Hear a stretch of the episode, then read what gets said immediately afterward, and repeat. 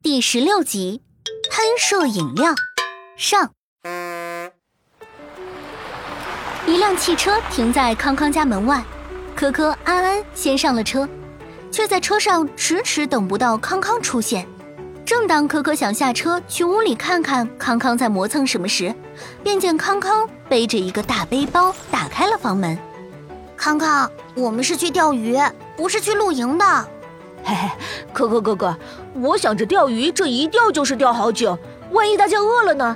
我就准备了些吃的喝的。你看我体不体贴啊？康康说着，还将背包侧边口袋里的一把吸管取了出来，攥在手里给可可看自己的体贴。我们康康最体贴了，走吧，出发啦！汽车在山坡和洼谷间飞驰。可可一行看着窗外的绿意盎然，沉醉于露西河生态公园的景色。没过多久，可可爸爸便将车停在了目的地，那是一个人工搭建的鱼塘。可可爸爸带领着三个小朋友来到鱼塘边，鱼塘的四面围着安全护栏。开始钓鱼前，小朋友们也被可可爸爸不停地念叨着安全注意事项。这下总算可以钓鱼了。可小朋友们拿着租来的渔具，学着科科爸爸的样子挂饵抛钩，却怎么都钓不上来鱼。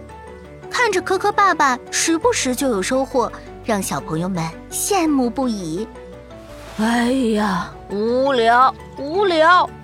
康康，你小声点，鱼儿在水里听见响动会被吓走的。我不钓了，反正都钓不上来，我要去拿点东西吃。可可哥哥，你陪我去吧。我们多拿点过来。可可向爸爸要了车钥匙，陪同着康康去拿零食。哎，这个拿上，这个好吃，这个大家也可以一起分。饮料也多拿点儿。康康，不用那么多，随便拿一些就行了。好吧，那就这些了。等我先喝罐饮料。我先把这些拿过去吧。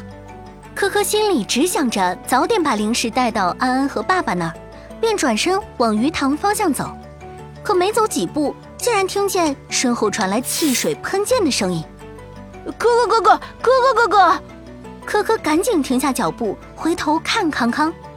这一看，竟然看见康康全身被饮料喷溅的湿漉漉的。可可一个没忍住笑了起来。康康，你是不是摇了饮料罐？这种碳酸饮料里面溶解了很多二氧化碳。你要动它，会让它们释放出来，增加瓶内的压强。